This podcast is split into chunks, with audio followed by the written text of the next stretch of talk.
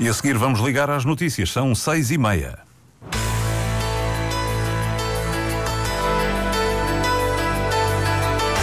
Antena 1 Madeira. Informação. Já está reposto o curso de água no local onde aconteceu uma derrocada no Corral das Freiras, mas a família que tinha sido realojada ainda não pode voltar a casa. Os percursos pedestres classificados vão estar encerrados amanhã por causa dos avisos meteorológicos. Há vários avisos laranja a partir da meia-noite. O socialista Carlos Pereira é o único deputado eleito pela Madeira para o Parlamento Nacional que integra a Comissão Permanente após a dissolução da Assembleia da República. São temas em destaque no Diário Regional de Lília Mata, os cuidados técnicos de Fábio Betancourt.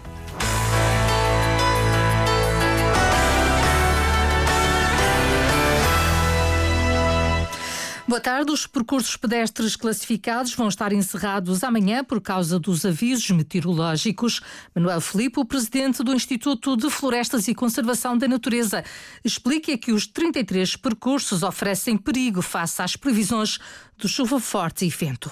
Decidiu encerrar os percursos por uma questão de precaução, os percursos pedestres classificados, porque de facto estes dois uh, alertas quer para o vento, eh, quer para a chuva, pode pôr em perigo eh, os caminhantes e, portanto, nós resolvemos encerrar por medida cautelar os percursos e desaconselhar eh, as pessoas a se deslocarem até o espaço florestal, até à serra, até estes percursos, porque de facto não há condições para os conseguir realizar. Os percursos mantêm-se encerrados enquanto prevalecerem os avisos meteorológicos. A Polícia Florestal vai colocar informação no início de, das várias veredas elevadas e estará especialmente atenta, uma vez que há sempre quem não a respeite. O caminho florestal, que faz a ligação entre a Era do Cerrado e o Pico do Arieiro, também estará fechado.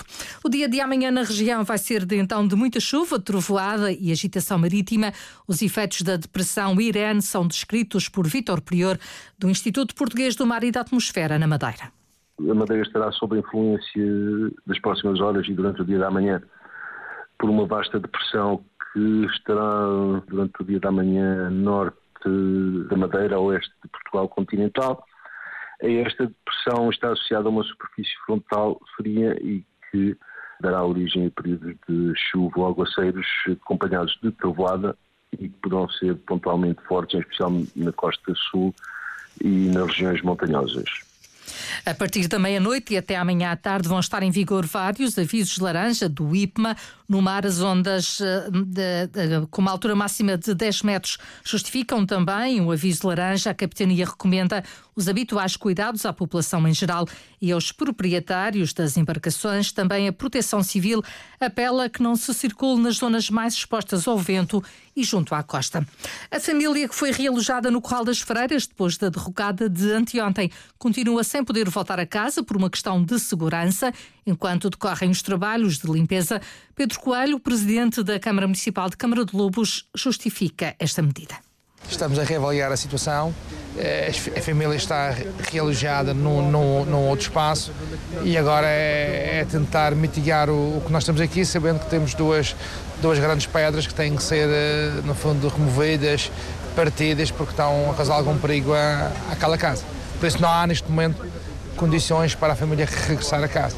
O secretário dos Equipamentos e Infraestruturas testemunhou hoje de manhã a intervenção, tendo manifestado a intenção de repor o curso de água no local ao longo do dia. Já esta tarde, após ter sido contactado pela Antena 1, Pedro Fino adiantou que o grosso da intervenção já foi realizado e que o curso de água já está reposto. No entanto, confessa que a intervenção apenas vai ficar totalmente concluída nos próximos dias. A vacinação contra a Covid foi alargada a partir de hoje às pessoas com mais de 18 anos e a da gripe aos utentes com, ma utentes com mais de 50. Bruna Gouveia adiantou à Antena 1 que na Madeira é também seguida a estratégia que foi definida a nível nacional a vacinação é gratuita e acontece em todos os centros de saúde. Bruna Gouveia, ouvida pela jornalista Cláudia Onelas, explica que o procedimento é simples. Os centros de saúde já têm esta informação e, à semelhança do que já acontecia para os outros grupos de risco, centros, as pessoas devem dirigir-se ao centro de saúde da sua área de residência e procurar a vacinação. A vacinação acontece com agendamento ou sem agendamento, por isso é só procurar o seu centro de saúde. Os centros de saúde vão reforçar a convocatória das pessoas dos grupos de risco. Até agora, a vacinação estava disponível gratuitamente para todas as pessoas com mais de 55 anos. O socialista Carlos Pereira é o único deputado eleito pela Madeira para o Parlamento Nacional que integra a Comissão Permanente após a dissolução da Assembleia da República. O decreto já foi assinado pelo chefe de Estado na sequência da admissão de António Costa. A Comissão Permanente é um órgão com menos deputados, 46 ao todo, e com poderes limitados. É liderada pelo Presidente da Assembleia da República e composta pelos vice-presidentes e por deputados indicados por todos os partidos, de acordo com a respectiva representatividade na Assembleia da República. Os deputados podem continuar a fazer perguntas por escrito ao Governo após a dissolução, mas terminam as audições dos ministros nas comissões. Mantêm-se as iniciativas previstas para comemorar os 50 anos de abril. As eleições legislativas nacionais, recordo, estão marcadas para 10 de março. O CDS destaca os investimentos previstos pelo Governo Regional no âmbito do PIDAR.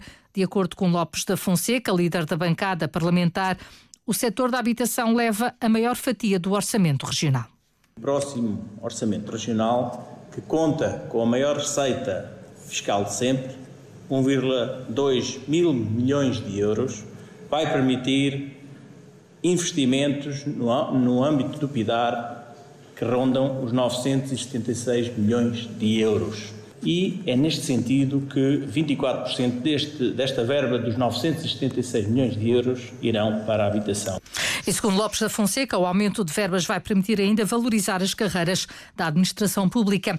O secretário da Educação destaca a importância de se valorizar o mérito nas escolas. Jorge Carvalho realça o papel do ensino na sociedade. E nós entendemos, ao contrário de que muitas vezes é propagandeado, que é importante valorizarmos o mérito na escola, porque se queremos uma sociedade meritocrática, é na escola que começamos efetivamente esse treino e é na escola que se educa para essa sociedade meritocrática. As palavras do secretário da Educação foram ouvidas na sessão que assinalou o aniversário da Escola Secundária Jaime Muniz. A diretora Ana Isabel Freitas lembrou as obras já realizadas e pediu outras intervenções no estabelecimento de ensino. Continuamos, naturalmente, a contar com o seu apoio para a recuperação da restante cobertura do edifício principal, a pintura dos espaços interiores, assim como a modernização dos nossos laboratórios. Na sessão solene que assinalou os 187 anos do Liceu, foram homenageados antigos funcionários e professores que passaram à aposentação. A escola distinguiu também os alunos com melhores médias entre os 18 e os 19 valores. O Nacional defronta daqui a pouco o Mafra, depois de ter sido eliminada da Taça de Portugal em futebol. O objetivo da equipa é de continuar a vencer no campeonato da Segunda Liga. O Nacional é o terceiro classificado com 33 pontos. Se vencer, partilha a liderança com o Santa Clara. O Mafra Nacional tem relato aqui na Antena 1, a cargo de Duarte Gonçalves. Os comentários serão de Ricardo Lopes. O Diário Regional numa edição de Lília Mata, com os cuidados técnicos de Fábio Betancourt.